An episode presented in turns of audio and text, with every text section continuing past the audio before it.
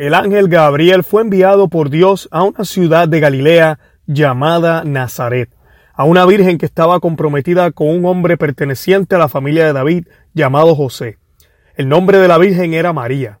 El ángel entró en su casa y la saludó diciendo, Alégrate llena de gracia, el Señor está contigo. Al oír estas palabras, ella quedó desconcertada y se preguntaba qué podía significar este saludo. Pero el ángel le dijo, No temas, María, porque Dios te ha favorecido.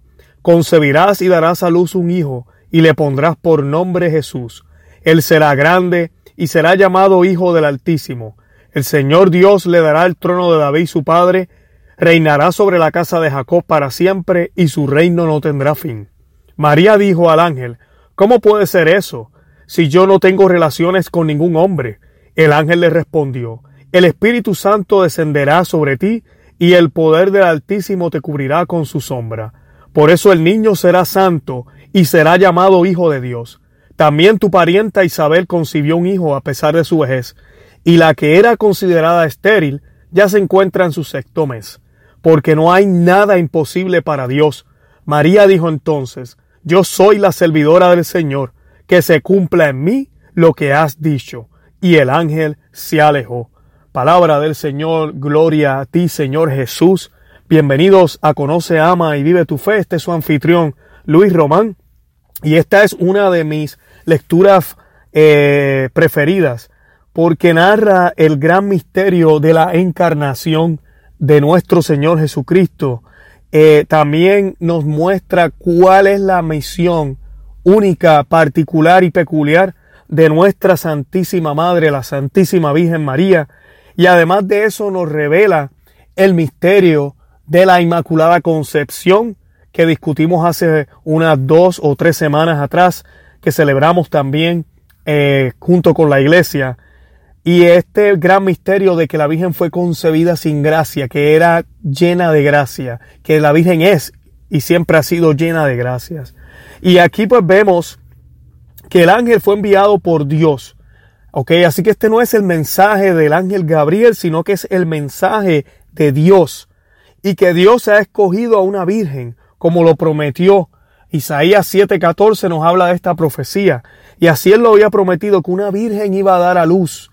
También había prometido en Génesis 3:15 que iba a haber una mujer, que esa mujer iba a tener enemistad entre la, entre ella y la serpiente. Y esto se lo dijo Dios a Satanás le dijo, voy a crear enemistad entre esa mujer y tú. Y la descendencia de esa mujer va a aplastar tu cabeza. Así que aquí estamos viendo quién es esa mujer. Y el ángel le da un saludo a esta mujer y le da un saludo de realeza, le da un saludo de reina. O, por supuesto, María queda desconcertada al escuchar el saludo, pero el saludo le dice a él, alégrate, Alégrate, gaudete, como hablábamos los otros días, ¿verdad?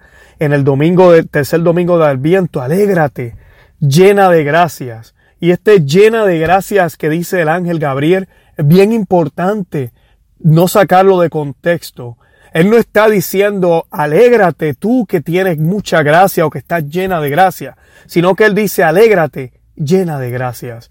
Llena de gracia es un nombre aquí en este texto no es un adjetivo, no es una frase, es un nombre, es el nombre de esa mujer. Ella es llena de gracia. Ella es caretomene, así se traduce al griego. Y este griego es un, eh, un sustantivo participativo, lo cual significa que es, es, fue y será siempre llena de gracia. Y alégrate llena de gracia. Lo que está diciendo es alégrate tú llena de gracias. El Señor está contigo. No dice el Señor estará. Ya el ángel la saluda a ella de una forma en la cual ella también, ¿verdad? No puede tal vez comprender. Pero nos dice que al oír estas palabras ella quedó desconcertada y que no podía entender qué significaba el, significaba el saludo. El ángel le dijo, no temas porque Dios te ha favorecido. Y le dice, que ella va a dar a luz y que va a concebir un hijo y que ese hijo va a ser llamado Hijo del Altísimo. María responde con una pregunta, ¿cómo puede ser eso si yo no tengo relaciones con ningún hombre? Yo creo que es una pregunta muy muy sincera. Pero esta pregunta, los padres de la iglesia, incluyendo a San Agustín, Tomás de Aquino, eh, grandes teólogos y el teólogo de teólogos, ¿verdad? Tomás de Aquino nos enseña que la Virgen no hizo esta pregunta por dudas o porque creía que era imposible que Dios pudiera hacer algo de esta manera. Al contrario, la Virgen ya sabía, ok, yo soy la escogida, perfecto, pero la Virgen, la tradición nos dice que ella había hecho votos de castidad. Ella se había ofrecido a Dios por completo. Y nos dice también la tradición que San José también se había dado en castidad.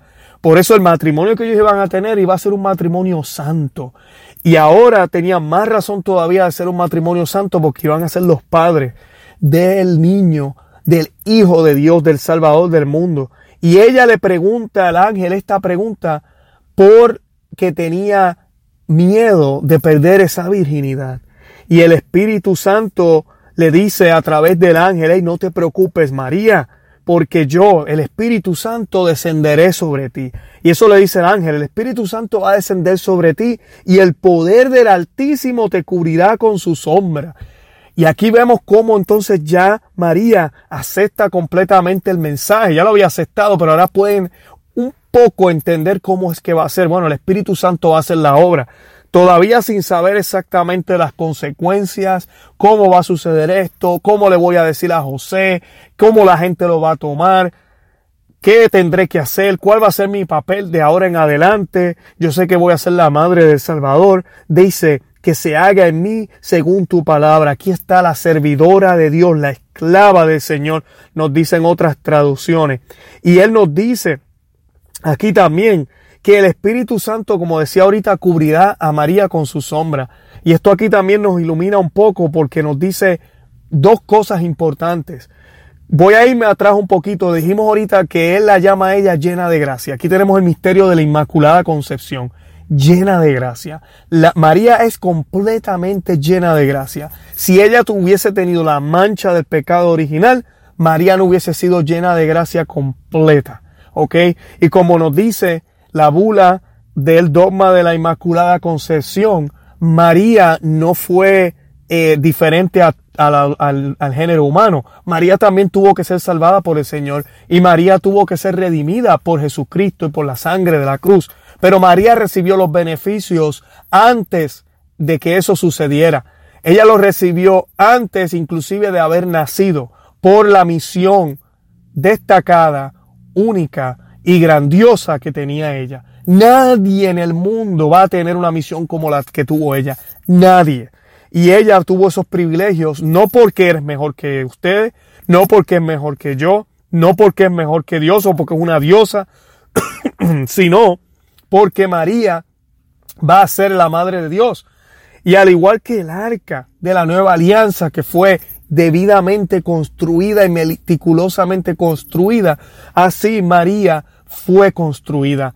María, al igual que el arca de la alianza, iba a tener o iba a cargar el pan de vida, el maná bajado del cielo. Ella iba a tener las tablas de la ley en su vientre, porque la ley es Dios y es la palabra de Dios, y la palabra se hizo carne en Cristo. Y ella iba a tener también en su vientre, ok, el bástulo de sacerdotal que también cargaba el arca de la antigua alianza. En este caso, el sacerdote eterno, el, el, el, el, sí, sacerdocio eterno que se refleja y se ve en el, en el sacerdocio de Jesucristo, que cabe de mencionar que todos los sacerdotes que tenemos en la iglesia católica son trabajan en persona de Cristo. El único y verdadero sacerdote es Cristo. Ellos son extensiones de la persona del Señor para poder manifestarse físicamente y poder llevar a cabo nuestra vida sacramental. También nos revela el misterio de el arca, lo cual también nos revela que la Santísima Virgen, después de la Santísima Trinidad, era lo más, es lo más importante. En el Viejo Testamento sabemos que los israelitas adoraban a un solo Dios. Nosotros hacemos lo mismo, un solo Dios trinitario.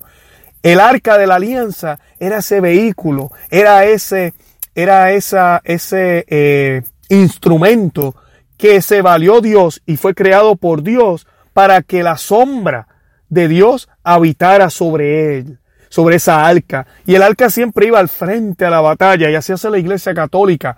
El Espíritu Santo cubre a María y la cubrió y anda con ella siempre. Es por esto que cuando ella visita a Isabel, Isabel rápido reacciona, el Espíritu Santo se apodera de ella porque es tanta la presencia de él en María que hasta el niño, ¿verdad? Juan el Bautista brincó en el vientre.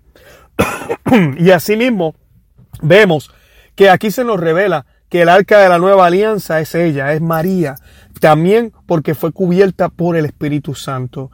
Y María nos da un ejemplo grande. María no habla mucho en las Sagradas Escrituras, pero las palabras de ella más importantes que vemos en las Sagradas Escrituras es ese fiat que da la, Santísima Virgen cuando dice, aquí está la servidora del Señor, hágase en mí según tu palabra. Es ese hágase, ese sí, ese fiat. Un fiat que le da permiso a Dios. Y muchos dirán, pero espérate un momento, Luis, tú dijiste hace unos minutos que la Virgen fue creada para esa misión. Y ella tenía que pedir, darle permiso a Dios. Pues sí, porque Dios no le quitó la libertad a ella, el libre albedrío que le dio a toda la humanidad. No olvidemos que la Virgen no es una diosa, es una, una, mujer igual que cualquiera, pero ella fue escogida y ella fue hecha diferente y tenía unas gracias especiales por la misión que tuvo. Y ella llevó esa misión libremente, libremente a cabalidad perfectamente. Es por eso que ella es ejemplo para nosotros. Y esas palabras, yo soy la servidora del Señor, hacen eco hasta el día de hoy y que ojalá hagan eco en tu vida y en la mía. Que hoy podamos decir, Señor, aquí estoy yo, tu siervo, tu esclavo. Haz lo que quieras con mi vida. Haz lo que quieras con mis problemas. Haz lo que quieras con mi familia. Haz lo que quieras con mi trabajo. Haz lo que quieras con mi dinero. Haz lo que quieras con mi espíritu. Aquí estoy yo. Que se haga tu voluntad, mi Señor. Ese es el mensaje que nos tiene esta palabra de hoy. Además de darnos luz a estos hermosos y grandes misterios. Especialmente el regalo que nos ha dado el Señor en la obra de arte que ha hecho con la Santísima Virgen. Nunca olvidemos que cualquier artista que pinta una pintura o una obra de arte no se siente mal cuando viene alguien, ve su obra y dice, bendita esta obra, qué bonita se ve, qué grandiosa es esta obra. Al contrario, se siente elogiado porque es obra de sus manos, de su intención, es el fruto de su trabajo. Exactamente lo mismo pasa con la Santísima Virgen.